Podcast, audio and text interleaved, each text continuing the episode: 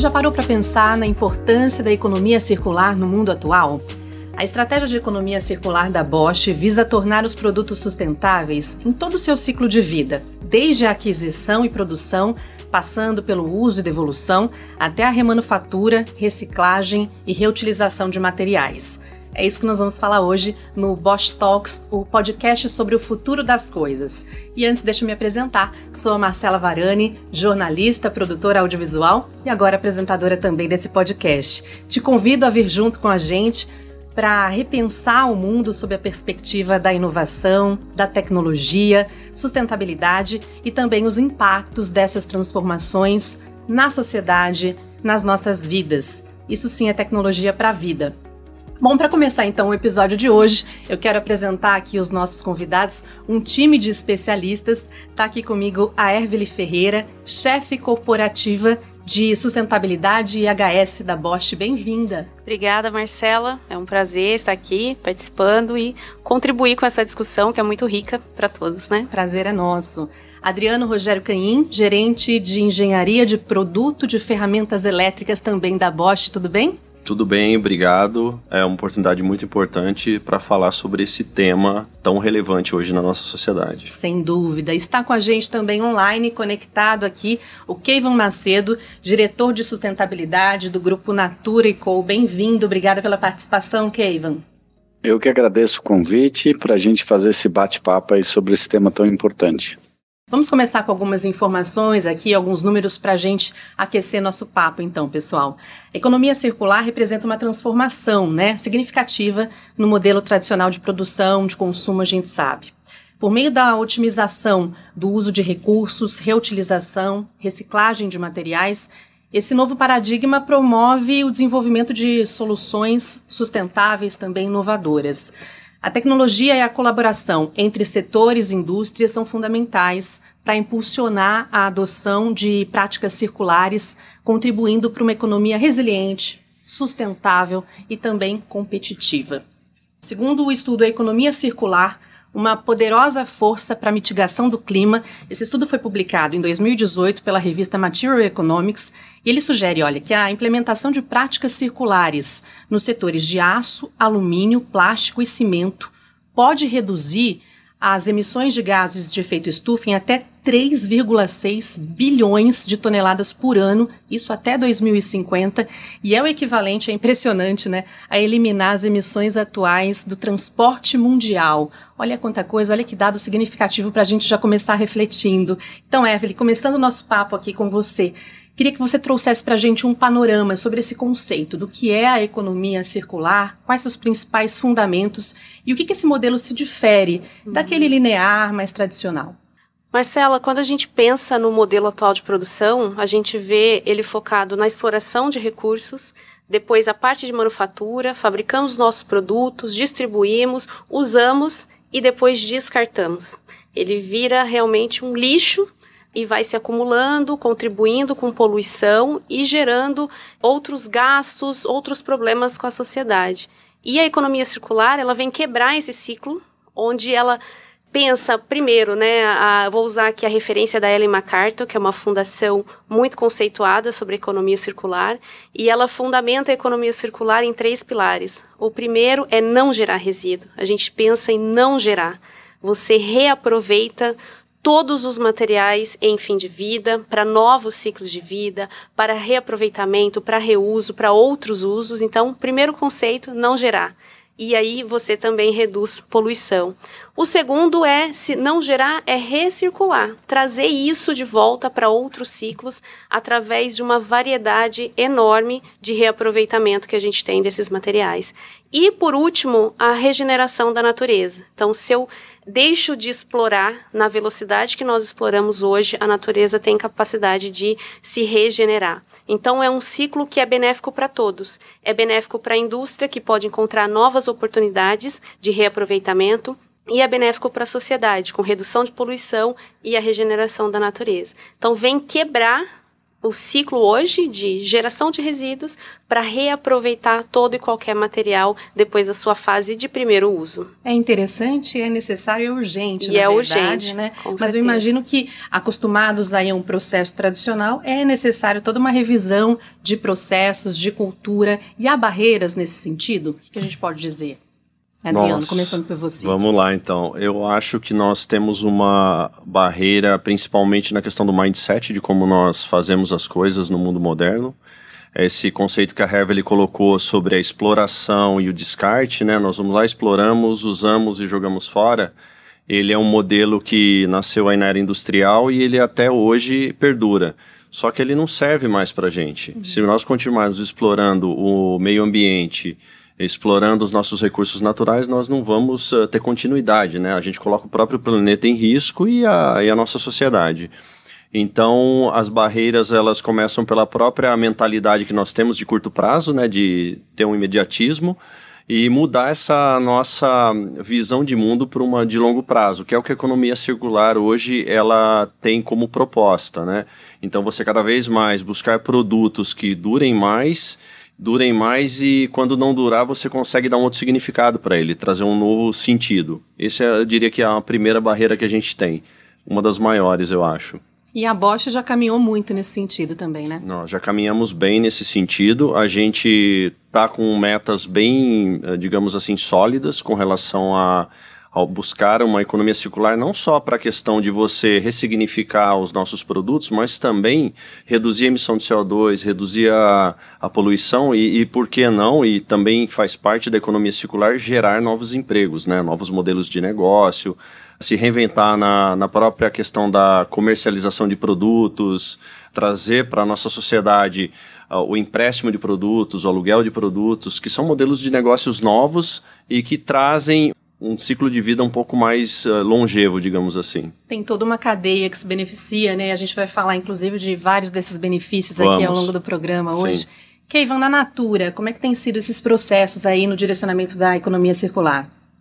Acho que é bem interessante alguns exemplos dados, né? A Natura atua num setor, né? O grupo Natura atua no setor de higiene e beleza pessoal, então nós estamos falando de bens é, não duráveis, né, de que a gente tem o consumo diário, às vezes muito mais de uma vez por dia, mas é um desafio, acho que como a Evelyn falou, de como a gente repensa um pouco a inovação de longo prazo, até porque se um dia, né, a gente conseguir chegar na desmaterialização das nossas embalagens, não precisamos mais nos preocupar com a, as cadeias de reciclagens, material reciclado, refil. A Natura vem trabalhando e é pioneira na introdução da embalagem que a gente chama do refil, uma embalagem que proporciona uma situação de ganho para o consumidor, porque ele compra o mesmo produto com um posicionamento de preço até 30% menor.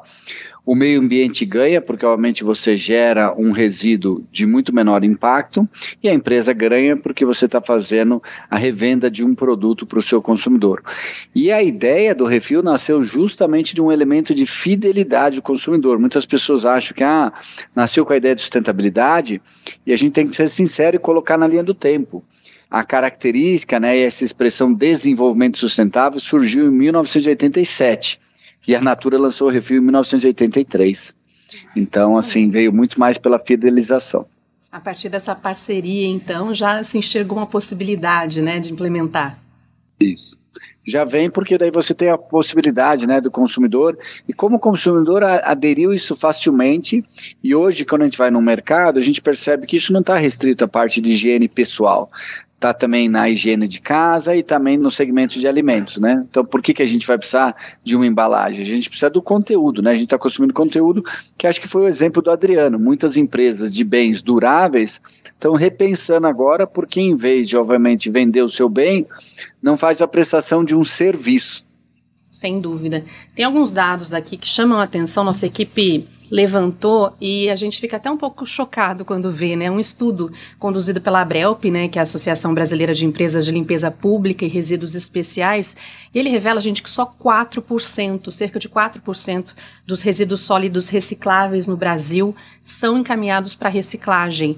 Esse percentual é muito menor, inclusive quando a gente compara o Brasil a países bem parecidos com relação à renda, desenvolvimento econômico. Então tem Chile, Argentina, África do Sul, Turquia, que tem uma média aí de reciclagem de 16%, conforme indicado pelos dados da Associação Internacional de Resíduos Sólidos, e o Brasil parou nisso né, nos 4%, então aí uma longa caminhada pela frente, né, algo que a gente entende também como urgente, Adriano, é um impacto imenso da economia circular para o meio ambiente, para a sociedade, impacto positivo, né? Dá para a gente elencar um pouco aqui?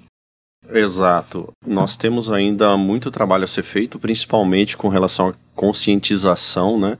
A nossa sociedade ainda não tem esse, esse mindset, né, que a gente usa muito essa palavra, de fazer a separação, fazer o descarte correto. Nós temos, claro, outros impactos, né? Nós temos questões de infraestruturas associadas a isso, né? Eu acho que nós temos pontos que podem ser desenvolvidos com relação à economia circular. A economia circular, a, a gente olha muito para a emissão de, de, CO2, né, por causa do efeito estufa. Eu acho que esse são, é, um, é um grande ofensor e a gente está num ponto crítico de virada hoje. Nós temos que tomar ações.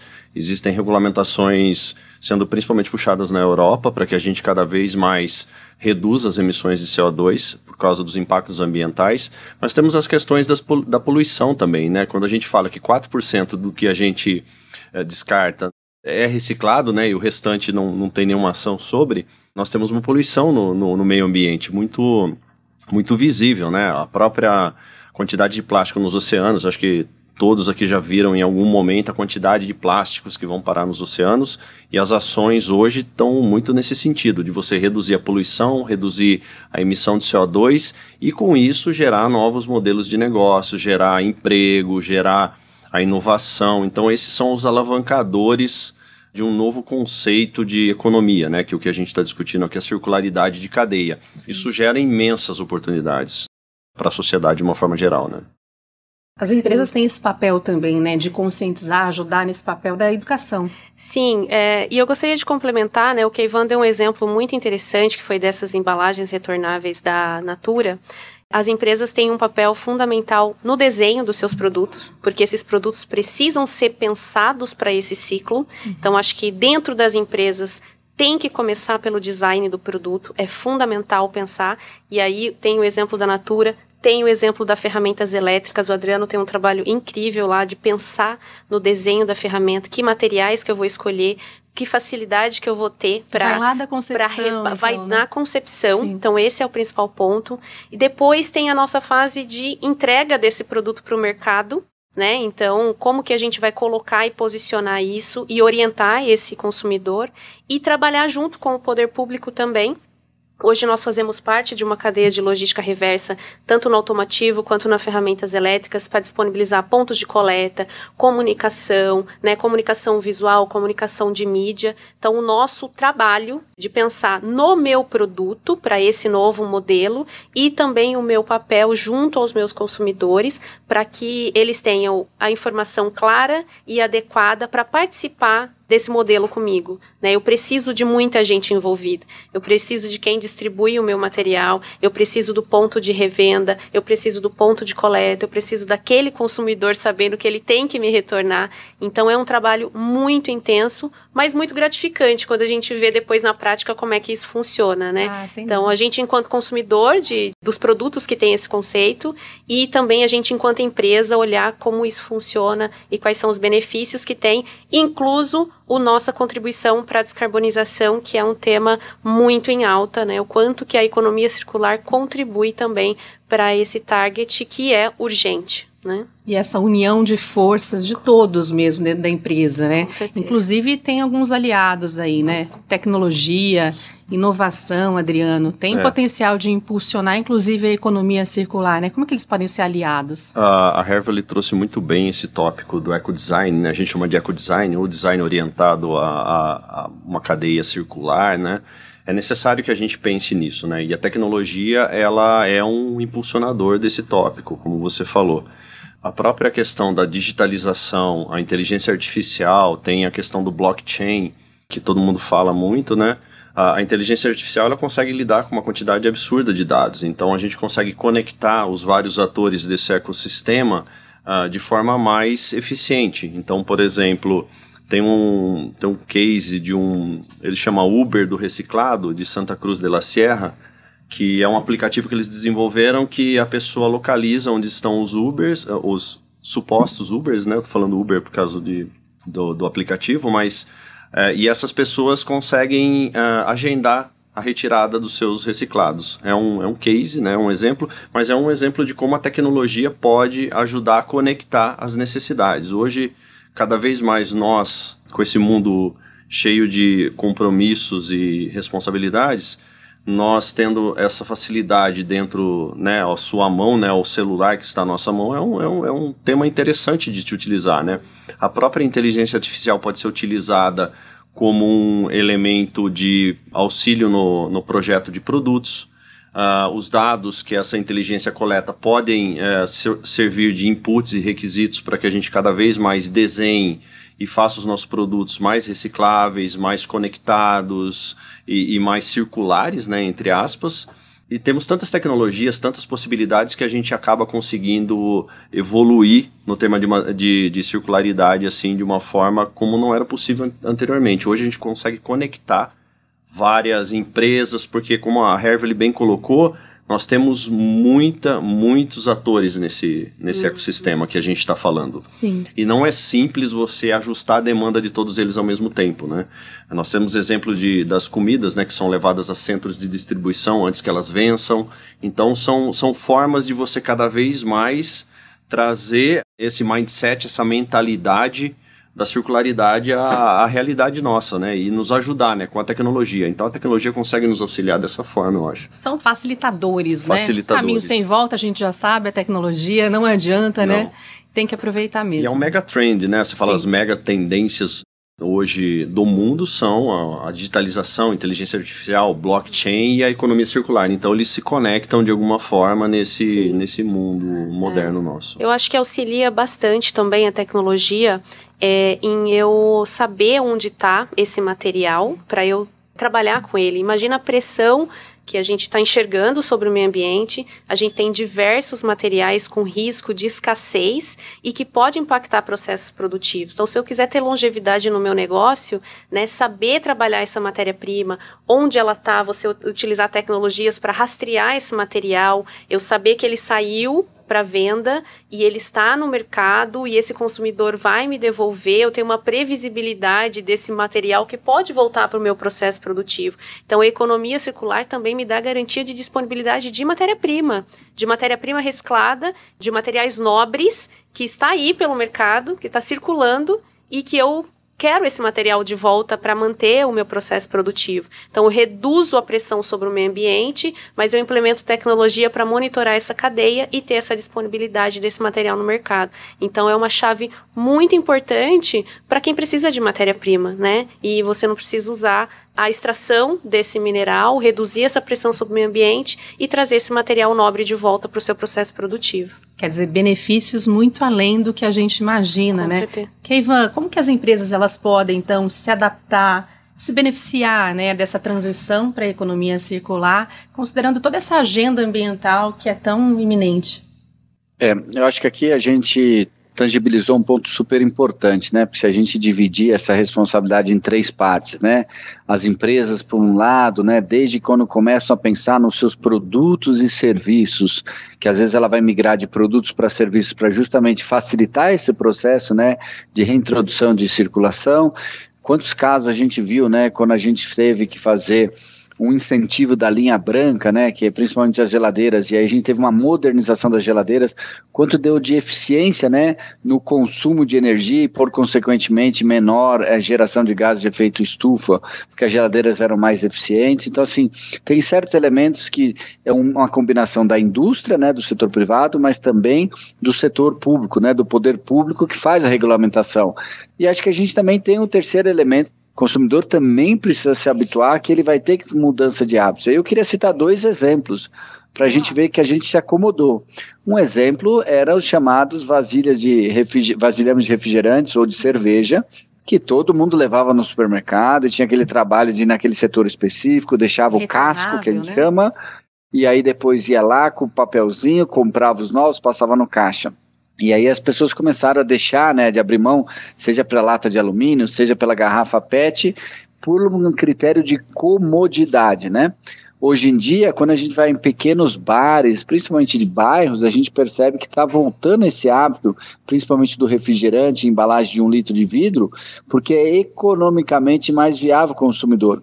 Então ele está voltando ao hábito antigo, não por uma questão de consciência ambiental, mas por uma questão econômica, que às vezes o incentivo econômico né, é super importante. É, aos índices que a gente chegou hoje de reciclagem de lata de alumínio no Brasil, que não existe em nenhum lugar do mundo, é justamente porque a cadeia de alumínio é a única que permite remunerar os sete, oito elos da cadeia de forma que seja atrativo, a meia dúzia de latas, mesmo pessoas que têm emprego, quantas vezes a gente está vendo, a pessoa está indo para o ponto de ônibus, ela vê uma lata de alumínio, ela tem uma sacolinha na bolsa, ela coloca na bolsa para levar, porque ela sabe que vai gerar uma renda para ela. Então acho que é super importante a gente conectar com esse hábito como consumidor, que a gente tem um papel fundamental. E eu vou dar o segundo exemplo. Eu tive, já faz antes da pandemia, então já faz pelo menos quatro anos. Eu tive em Santiago, no Chile, e fui numa loja que seria equivalente a essas lojas de departamento fazer uma compra, uma roupa para os meus filhos. Uhum. E aí, na hora de passar no caixa, ela me pediu a, a, minha identificação e eu dei minha carteira de motorista. Então, ela nitidamente sabia que eu não era chileno e ela falou: Cadê a sua sacola? É, que sacola? Cobrou eu estou comprando isso aqui. Não, cadê a sua sacola reutilizável? É, moça, eu sou do Brasil, eu não estou sabendo o que você está falando. A gente tem uma campanha, porque o senhor deveria ter trazido a sua sacola, mas só dessa vez vou dar para você uma sacola de papel. Mas a próxima vez o senhor tem que trazer. E na hora eu falei, bom, acho que ele tinha uma política da empresa boa, mas talvez a forma de comunicação não era engajadora, mas que no final eles fizeram uma regulamentação. E colocaram isso, né? A famosa discussão da sacolinha de, de supermercado, de plástico, se vira, não vira, é certo, não é certo, reutiliza para lixo, não reutiliza. Mas aí o último elemento que eu queria passar, porque ontem eu fiz essa conversa e a gente tem que lembrar que no final todos nós somos consumidores e somos cidadãos. E nós temos uma parcela de culpa nisso, num grau maior ou menor. E eu dei o exemplo do Código Nacional de Trânsito. Nós temos um mau hábito de jogar lixo para fora dos nossos veículos, ao tal ponto que isso é regulamentado no Código de Trânsito como uma penalidade. É Só foi regulamentado ponto, né? no Código de Trânsito pois porque é. as pessoas têm o hábito de fazer isso frequentemente. É uhum. Então, acho que é esse hábito, como é que a gente também se estimula? Ah, mas eu não achei lixo. Ué, segura um pouquinho mais, anda mais dois quarteirões que você vai achar um lixo. É uma questão de consciência, são pequenos gestos que Com são certeza. tão grandiosos uhum. no fim das uhum. contas, né? Ainda aproveitando que a Ivan estava falando aqui sobre colaboração, né, dentro da empresa, todos aqueles envolvidos aí nos processos, mas é importante também, né, que haja colaboração entre os diferentes setores, indústrias, para que isso passe a funcionar de uma forma mais efetiva. O Adriano falou de logística reversa e a gente tem uma série de exemplos no Brasil e fora do Brasil como o poder público estimula o chamadas soluções coletivas, né? Na Colômbia, por exemplo, se você apresentar para o governo uma solução que é implementada a partir de pelo menos três empresas, você ganha uma redução na alíquota que você tem que fazer de recolhimento dos seus resíduos. Então, esse é um jeito de estimular, não é, não é que facilita pelo poder público também o controle né, e a gestão, porque você tem que olhar menos projetos, mas acho que o principal ponto que as empresas perceberam é que você tem um ganho de eficiência e um ganho de escala ao se juntar mesmo com seus principais concorrentes. E aí cito aqui dois maiores concorrentes no mercado de bebidas, Ambev e Coca-Cola, se juntaram para formar um dos maiores programas de reciclagem. É quebrar um pouco esse paradigma, porque a geração de valor não está nisso. A geração de valor está num aspecto completo que o produto gera, não só, obviamente, daquilo que o produto entrega, mas daquele posicionamento da empresa e afim. Então, acho que cada vez mais a gente vê essa parceria de empresas de setores totalmente diversos, mas por um objetivo comum, que é o que a gente chama de uma causa comum, de um propósito comum. E o consumidor agora ele está saindo daquela entrega daquele serviço, daquele produto para falar, ok, mas isso era o mínimo que eu esperava de você. Uhum. Qual é o propósito? O que, que a sua empresa está trabalhando em favor de? Tá ligado nisso já o consumidor, né? Tem dados aqui que a gente vai trazer logo mais. Antes, Adriano, eu queria só que você falasse um pouquinho mais daquilo que vocês estavam comentando aqui no início, da importância de soluções em materiais, em design, como isso também pode contribuir, né, a médio, longo prazo aí, para uma diferença aí na economia circular. É, hoje eu acho que a os materiais e a circularidade eles estão eles são super importantes para que a gente consiga inovar e criar produtos novos, né? Então hoje a a questão de você ter tópicos relativos à sustentabilidade, à reciclagem, eles já são requisitos próprios dos produtos, né? A gente tem que começar a pensar em produtos que cada vez mais uh, permitam a reciclagem, que facilitem a circularidade da cadeia. Então, eu acho que existe. citando aqui os refis, né? Isso. Tem, a gente tem várias. Uh, várias oportunidades no desenvolvimento de novos materiais, né? Então tem materiais com bases biológicas, ao invés de usar materiais à base de petróleo, uh, fibras que são naturais. Então nós temos uma série de, de exemplos aí. Existem empresas trabalhando com fibras de sisal, fibra de coco, que são resíduos de processos e você consegue dar um novo significado a esse produto, né? Implementando ele na cadeia de outras empresas, né? Então isso acho que são, são pontos importantes como materiais novos. É, mas você olhando, por exemplo, para outra parte, que é você poder, dentro da logística reversa, trazer incentivos, eventualmente, de como tratar esses resíduos, também é algo importante. Né? Então você tem que pensar os resíduos hoje como Hoje nós temos aí uma taxação que é complexa, né? Uhum. Eu estava conversando um pouco com a Hervely hoje, antes de, da gente começar a falar sobre esse tema, e acho que o Keivan também trouxe algum, algum exemplo, que o valor não está necessariamente só no produto, mas você tem que enxergar de uma forma mais ampla o contexto geral. Mas hoje nós temos tecnologias, materiais que estão sendo desenvolvidos com esse aspecto uhum. de menor impacto, com maior capacidade de reciclagem, reaproveitamento, serviços, né? Porque se você olha só o produto em si, talvez você fique limitado, né, a, a, sua aplicação, a sua agregação de valor como, como solução dentro da sociedade. Você pode enxergar isso de uma forma um pouco mais ampla, prestando serviços, é, cobrando por hora, próprio aluguel, né? Então são, são oportunidades interessantes. Mas os materiais definitivamente eles estão evoluindo para materiais com menor geração de, de, de carbono, menor geração de resíduos a gente sempre busca isso, né? Reparar mais os nossos produtos e por aí vai. Uhum. Requer pensar o todo e ter bastante criatividade nesse Exato. Sim, a gente tem muita oportunidade, né? Olhando um pouco para outros negócios que a Bosch tem, por exemplo, com o automotivo, que é um desafio, né? A indústria automotiva focada na descarbonização, focada em economia circular. Agora todos os grandes players aí do mercado automotivo estão é, correndo com as suas metas para isso, a gente tem muitas opções para trabalhar a economia circular.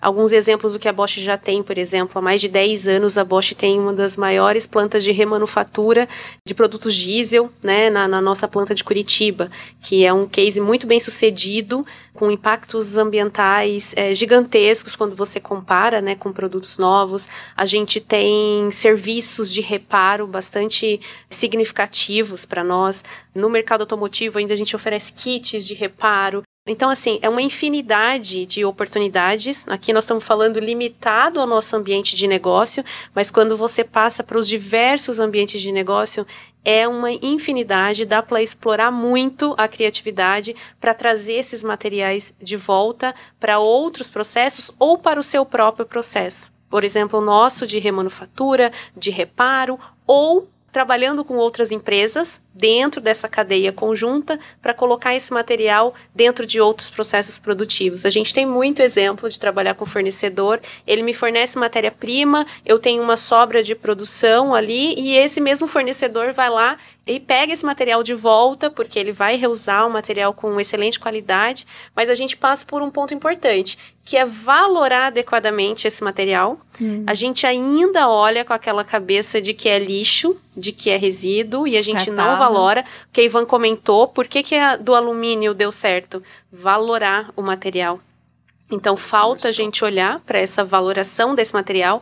Ele é um material bom, é um material com valor muito bom e a gente tem um projeto interessante é, lá de valorar esse material, principalmente o que sai dos nossos processos produtivos, olhar para isso como matéria-prima nobre, né, como material nobre que para valorar.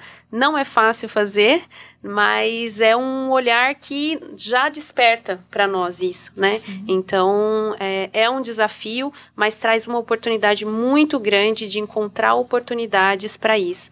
E o outro ponto que eu queria destacar, a gente já comentou a questão de infraestrutura, que passa muito pelo poder público, de ajudar nessa infraestrutura, por mais que a gente tente colocar aí pontos de coleta, fazer conscientização, mas como né, disponibilizar isso em cidades que carecem de infraestrutura em geral, então é um grande desafio.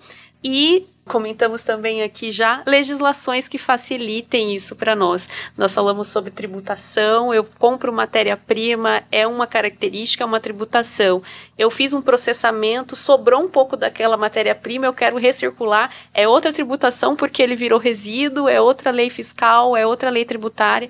Então ainda existe uma complexidade grande, mas nessa complexidade a gente enxerga uma oportunidade grande. Dentro da Bosch a gente está com algumas ideias inovação, né, áreas buscando modelos de negócios novos, mas ainda tem esses grandes desafios aí, tanto das empresas quanto do poder público, para a gente conseguir deslanchar isso.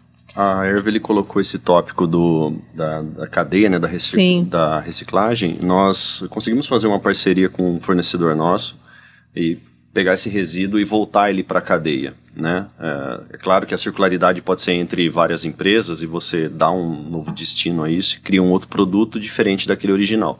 Nesse caso, nós conseguimos fazer, pegar o mesmo produto e ele voltar para a gente.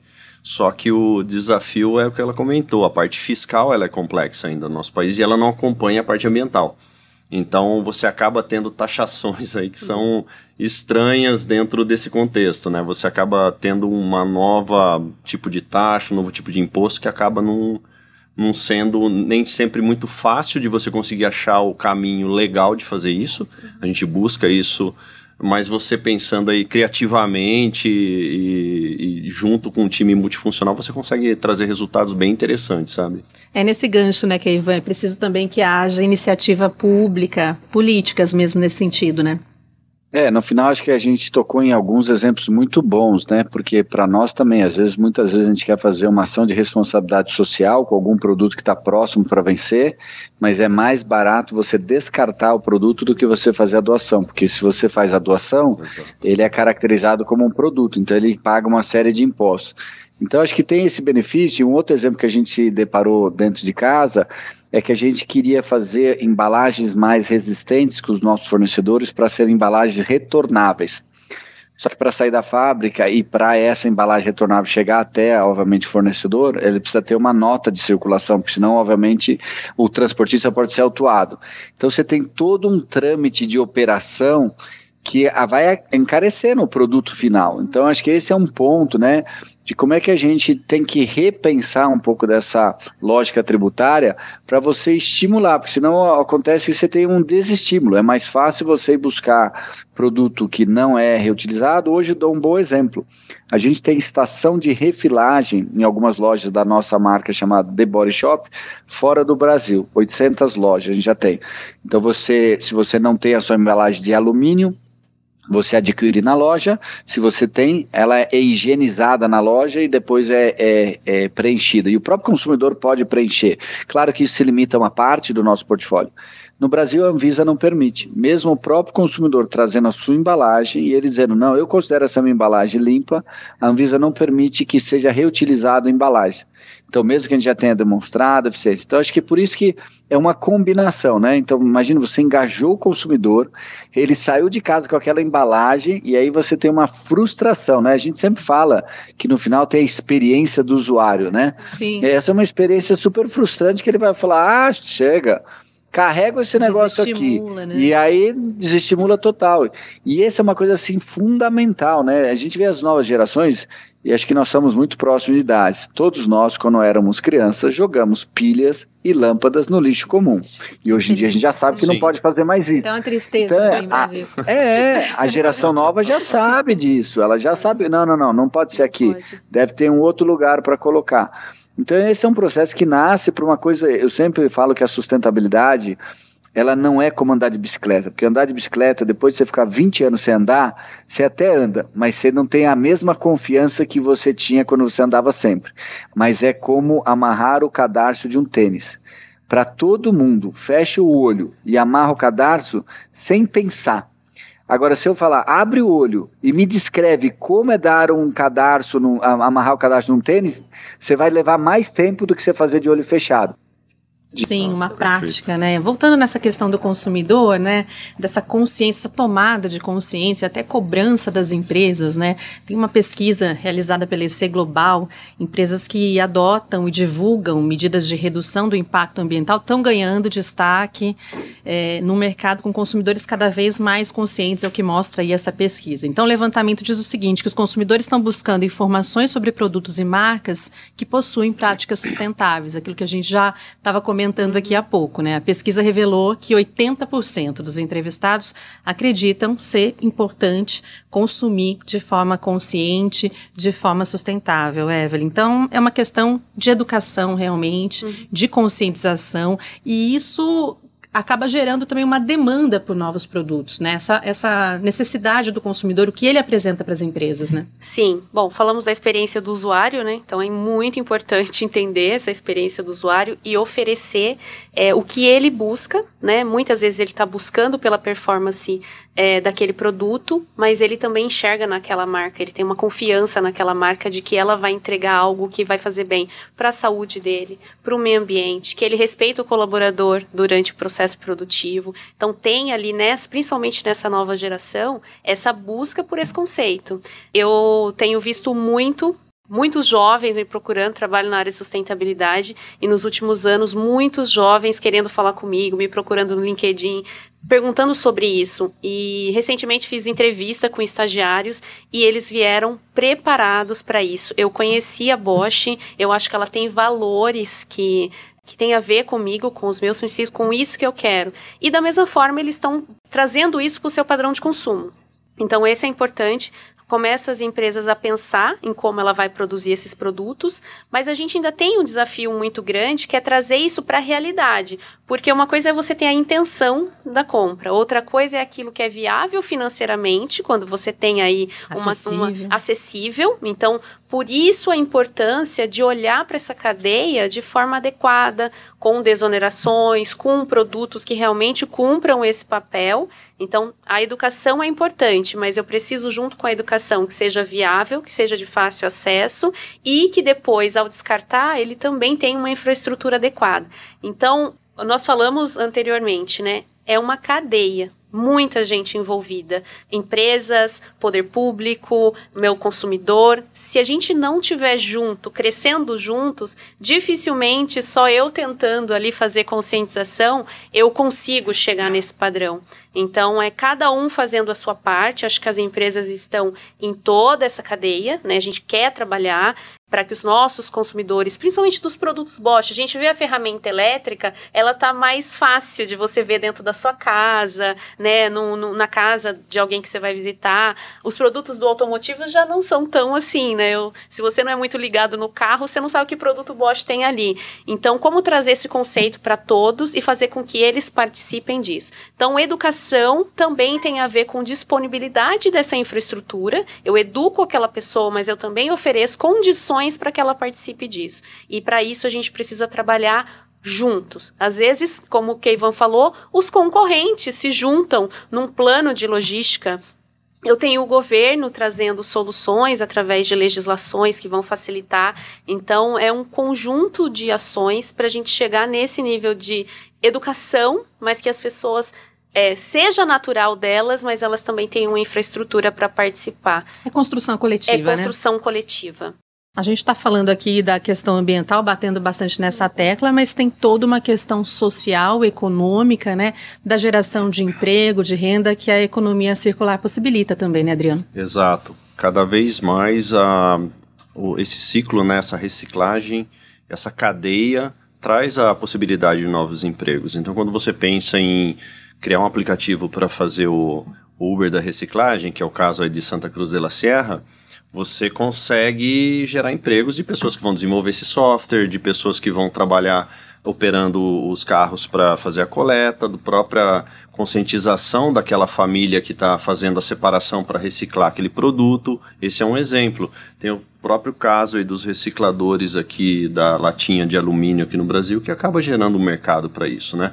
Tem, acho que em São Paulo recentemente teve uma, uma usina para separar também esses materiais. Então, assim, cada vez mais isso vai gerando emprego para a sociedade. Isso é uma nova economia que se, se cria, né?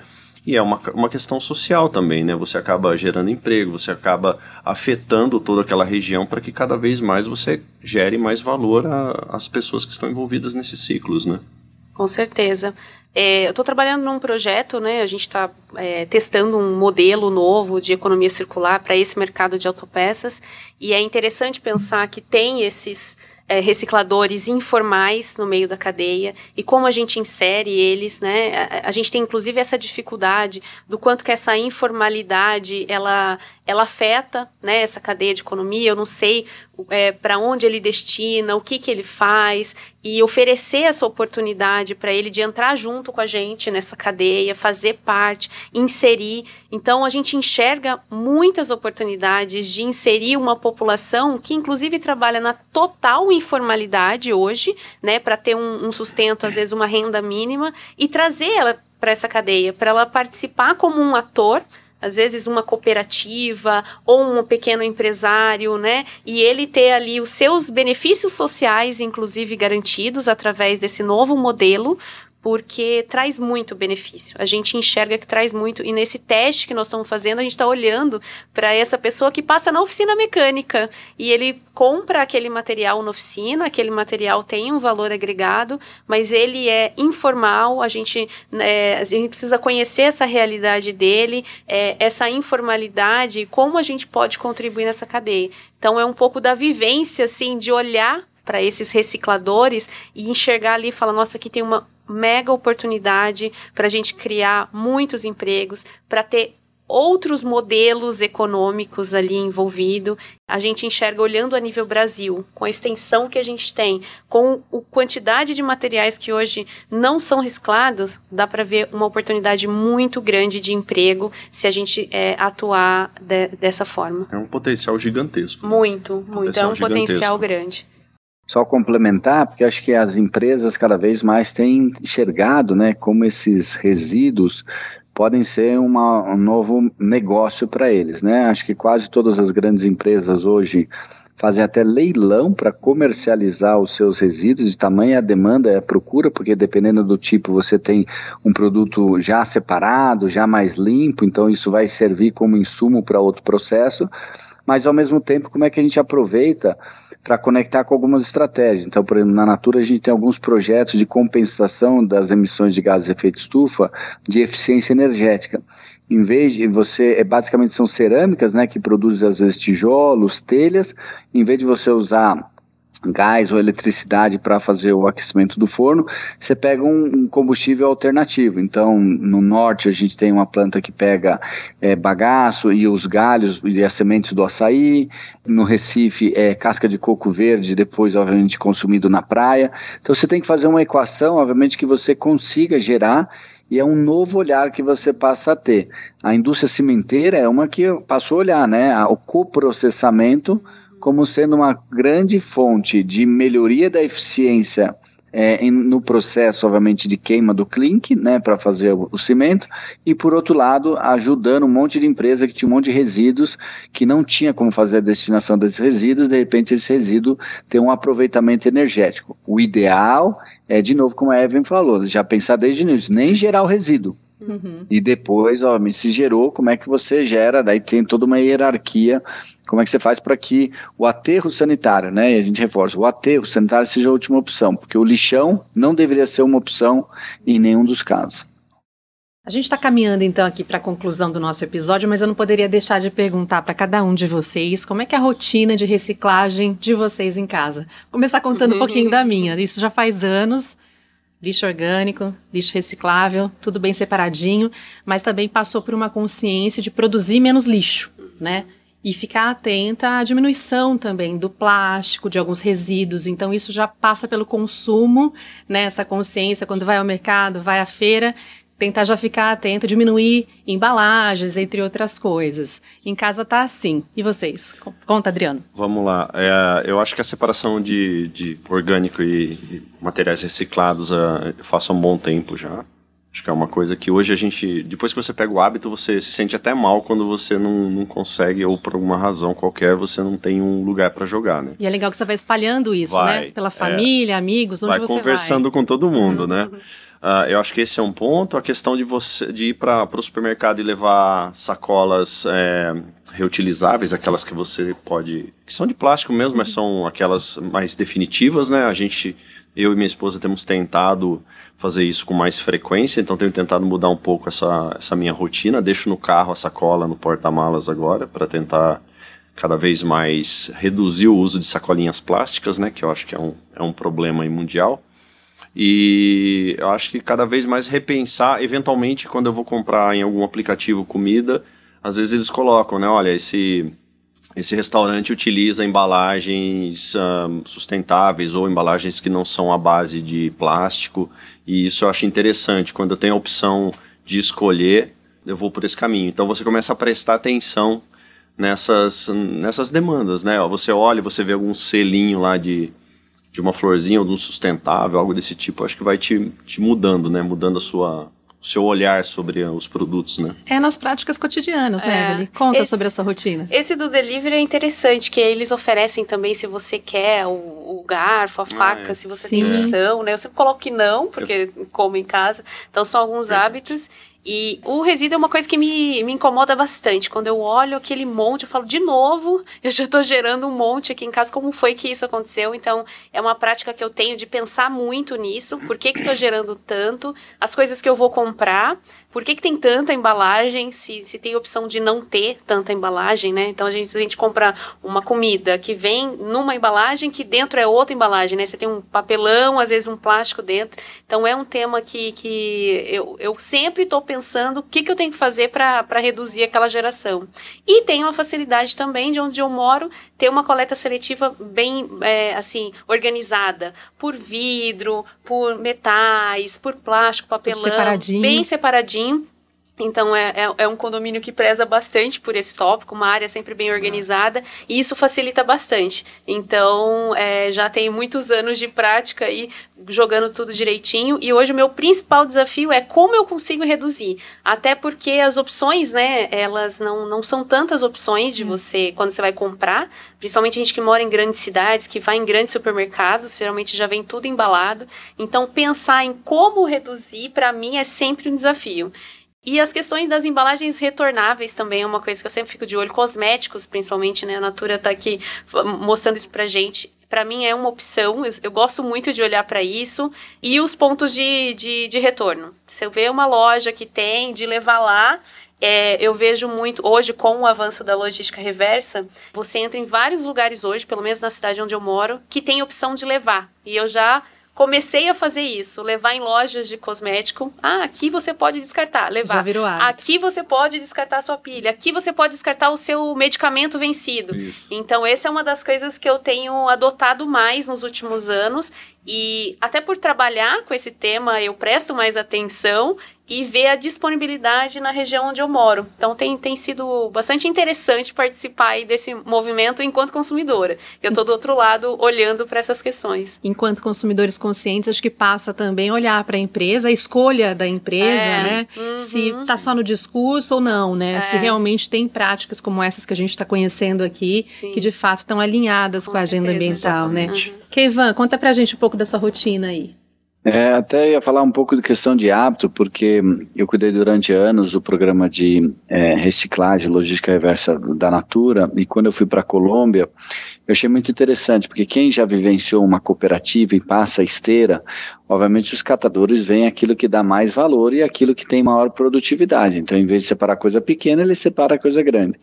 E o saquinho do supermercado é uma coisa de baixo valor, porque ele é muito leve.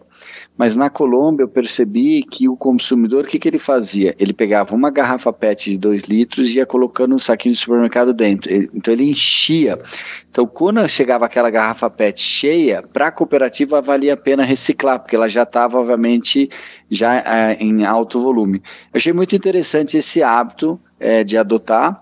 E acho que duas coisas para ser um pouco diferente. Acho que o primeiro deles é embalagem tamanho família. A gente adotou aqui de comprar grandes potes e a gente tem feito esse trabalho, é, às vezes para fazer produtos de higiene de casa, não é tão fácil manusear um, uma embalagem de 5 litros, então você mantém a embalagem de 1 um litro ou de, de 500 ml e você refila para justamente facilitar isso e, e nitidamente é muito mais em conta. E acho que a segunda prática é uma prática que a gente tem feito, que é um hábito inclusive das escolas, né, é, que a gente vê da região, de como fazer aquele hábito de estender a vida útil. Então, a gente, por exemplo, as crianças acabaram de perder uma bota, então, na verdade, a gente perdeu assim do tamanho. Então, a gente deixa na escola e aí outra família que deixou uma bota maior, então você faz uma troca. Essa co economia colaborativa que as pessoas estão vendo, né? Desde reciclagem de roupa, né? Você vai nessas lojas de varejo, você vê agora que dá para reciclar a roupa. A Nike nos Estados Unidos fez uma campanha super boa de você pegar esses tênis, em vez de ficar jogando na linha, na linha elétrica, de fiação elétrica, eles reciclavam toda a parte do borracha do solado e fazer aquela capa que cobre as quadras. Isso não só permitia uma quadra mais macia em termos de não, machucava tanto o joelho dos jogadores, como tinha maior aderência, porque era o mesmo tipo de borracha. Então, às vezes, quando a gente expande um pouco né, esse olhar, tem tantas possibilidades que vão assim. E a Natura a gente fez um exercício muito interessante de um brechó solidário.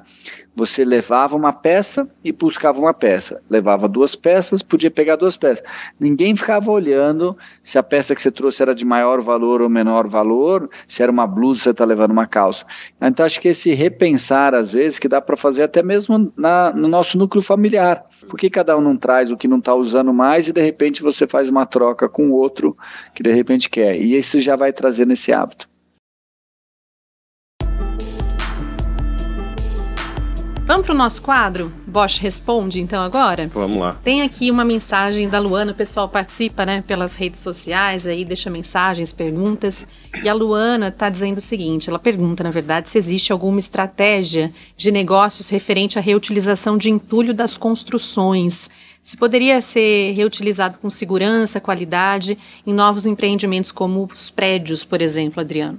Um, nós não trabalhamos diretamente com esse, esse tipo de, de produto, né? Mas eu sei que existem uh, formas de reciclar esse tipo de produto, né? Você pega os, os restos de, de construções, tijolos, telha, concreto.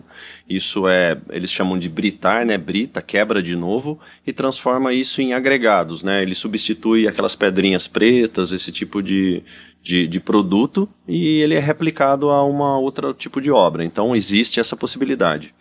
Falando um pouco da Bosch, uh, lá na ferramentas elétricas onde a gente trabalha, nós estamos trabalhando com a reciclagem de matéria-prima plástica, né? Os nossos produtos são feitos de plástico, né? Não é descartável, ele tem uma vida útil mais prolongada e hoje nós uh, estamos inserindo material reciclado nessas carcaças. Garantimos a mesma robustez do produto, a mesma qualidade, todas as normas de segurança e de durabilidade. E hoje nós estamos com um patamar acima de 50% de material reciclado em aplicação já nas ferramentas elétricas. Então, existem soluções aí tecnológicas para vários produtos. Maravilha. Tem participação aqui também da Regina, do Paulo, e eu vou encerrar com a pergunta da Thaís Keivan, para você aqui. Economia circular versus economia regenerativa. Como é vista essa aplicabilidade dentro do setor industrial? A simbiose industrial seria uma alternativa? Ela pergunta.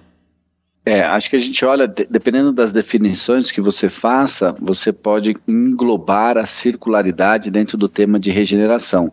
A Evelyn, acho que no início ela fez uma abordagem, né, que ela falava da não geração, ela falava depois de recircular e depois ela falava, né, dessa regeneração como dar mais tempo para você respeitar o ciclo natural, né. Uhum. Então acho que nesse sentido a gente tem esses dois elementos para a gente trabalhar. É, quando a gente fala dessa simbiose, é um pouco nessa permitir, e a gente entende que a circularidade é a prioridade para quando você fecha os ciclos. E a regeneração é quando você começa a pegar algo mais abrangente, que inclusive você fala, ah, respeitando os ciclos da natureza, mas como também fazer processos que tornem mais resilientes, né? Então, às vezes você vai integrar uma plantação com uma floresta, torna mais resiliente, obviamente, pelas intempéries climáticas, e aí não tem nada a ver com a circularidade. A circularidade tem quando de repente você fala, ah, fui fazer o processamento de um determinado insumo daquela área florestal e fui rea fazendo o reaproveitamento máximo dele, até as cascas, a semente eu também fui aproveitando para outros. Então, acho que tem esse conceito que está nascendo muito dessa regeneração. A regeneração também é considerada economia regenerativa, e daí sai num olhar muito mais amplo, e acho que é uma grande tendência da gente repensar um pouco do modelo que a gente criou, que quando a gente se deu conta, né, e lembrando né, que o, o desenvolvimento sustentável foi é, discutido em 1987 ainda hoje a gente ainda não consegue garantir né, que a gente esteja suprindo as nossas necessidades sem comprometer a, que a gente vai conseguir atingir a todas as necessidades da geração futura. É isso, Evelyn. Quantos desafios, né? Muitos, muitos desafios, mas estamos muito é, empolgados para continuar Sim. nessa jornada. Já temos um trabalho aí de alguns anos e muito bom conhecer o que outras empresas estão fazendo, traz muitas ideias também, né? Parecem negócios diferentes, mas quando a gente olha como que a outra empresa é, pensa, como ela é, pensou em soluções, é aplicável também para os nossos negócios. Então, estamos aí muito empolgados em trabalhar mais. E quem está assistindo, né, outras empresas que queiram entrar com a gente nessa jornada, nós estamos abertos aí numa jornada de busca de soluções para a gente crescer e tornar a economia circular uma realidade. Né? A gente sabe que hoje ainda não é, é mas tornar isso uma realidade, tornar uma coisa natural dentro do, do negócio. Vamos fazer um break agora aqui para aquele momento de dica, né? Hum, Uma respirada, pensar aqui em livros, séries, filmes, o que vocês quiserem indicar relacionado ao tema aqui para os nossos ouvintes, para o pessoal que está nos acompanhando. Conta pra gente, Adriano. Bom, eu uh, gosto de duas dicas aí que eu acho bem interessantes. Uma é a própria Ellen MacArthur, que é um, é um site muito interessante, é só digitar lá, você vai conseguir encontrar. É um, é um site muito cheio de informações sobre economia circular e você consegue navegar lá e se deliciar nesse, nesse tópico. Além disso, acho que a CNI também, a Confederação Nacional das Indústrias, tem um. Você digitar no, no, no buscador aí Economia Circular e CNI, você vai encontrar muito material também sobre alguns desafios no, no Brasil mesmo, né? É, tem um, um, PDF lá para download que tem umas 70 páginas falando sobre economia circular, desafios da circularidade no Brasil e algumas pesquisas aí com números bem interessantes para se motivar aí a, a colaborar com esse, com esse novo conceito aí. Eu acho que são duas dicas bem, bem legais e acessíveis, assim, bem, bem fáceis. Evelyn, sua dica. Bom, eu ia citar também a Ellen MacArthur, que é uhum. uma fundação talvez a mais renomada desse assunto. Lá você tem em inglês, em português, em espanhol, então tem os idiomas, né? Que é fácil acesso e muito autoexplicativo, com vídeos. Então serve para todos os públicos e para qualquer nível de conhecimento sobre o tema. E agora eu vou vender um pouco aqui o nosso peixe da Bosch, né? Nós temos diversas matérias publicadas, né? Agradeço aí o pessoal da comunicação, que é um grande parceiro, é, na nossa busca por educação, por levar né, essa, esse trabalho ao consumidor, ele conhecer. Tenho ficado bastante feliz de conversar com algumas pessoas e falar, eu vi lá no site da Bosch. Então, vendendo aqui o nosso o nosso uhum. trabalho, entrem lá nas, nas nossas redes sociais. É, no bosch.com.br nós temos uma série de, de histórias e, e, informações importantes nas outras redes sociais, para quem é mais antenado aí no LinkedIn, no Instagram. Então, é, fiquem atentos e precisando, nós estamos à disposição para responder sua pergunta relacionada ao nosso produto, relacionado às nossas ações. É, não deixe de, de, de verificar. Nós temos o nosso relatório de sustentabilidade também, onde a gente traz a nível global as ações. Então, você vai ver que é bastante robustez lá e é, continuamos à disposição das pessoas que queiram conhecer um pouco mais das nossas iniciativas. Exatamente. Ok, Ivan, que dica você tem para compartilhar com a gente? É, deixei até aqui separado aqui, Marcela. Cradle to Cradle, um clássico quando a gente está falando de economia circular que talvez ajude a gente, principalmente nesse olhar que a gente debateu tanto, né? Desde quando a gente está criando os nossos produtos, como é que a gente pensa o final da vida útil dele, né? E quem sabe a gente consiga desenhar um produto que tenha um ciclo de vida que seja eterno, que consiga fechar o seu ciclo ele mesmo ou ser reutilizado inúmeras vezes. Muito é obrigada, isso. pessoal, Obrigado pela participação. Que papo bom e importante, né, para a gente ter aqui e refletir sobre ele depois também. Exatamente. Obrigada. Nós que agradecemos Nós né, a oportunidade de falar sobre o tema. E as questões sociais, ambientais e de governança corporativa fazem parte dos valores e do sistema de gestão do Grupo Bosch desde a sua fundação na Alemanha em 1886 e norteiam os negócios e o relacionamento com parceiros, colaboradores e com a sociedade. Mudar a atitude nos conecta a uma vida melhor.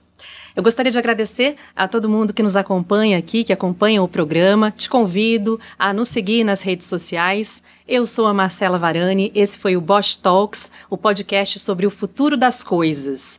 Eu reforço que os nossos programas são mensais e esse podcast é uma iniciativa da Bosch. Acesse então bosch.com.br, lembrando que Bosch se escreve com SCH. O podcast Bosch Talks é produzido pela agência Digitale. Acesse também digitale.com.br barra podcast. A apresentação é comigo, Marcela Varani, produção e roteiro de Samuel Leite, edição dos conteúdos em vídeo do Murilo Silva, edição da versão em áudio do podcast do Guilherme Silva e direção geral de Aline Melose, Ellen de Paula e Samuel Leite. Este é um produto Digitale Content. Obrigada pela companhia e até a próxima.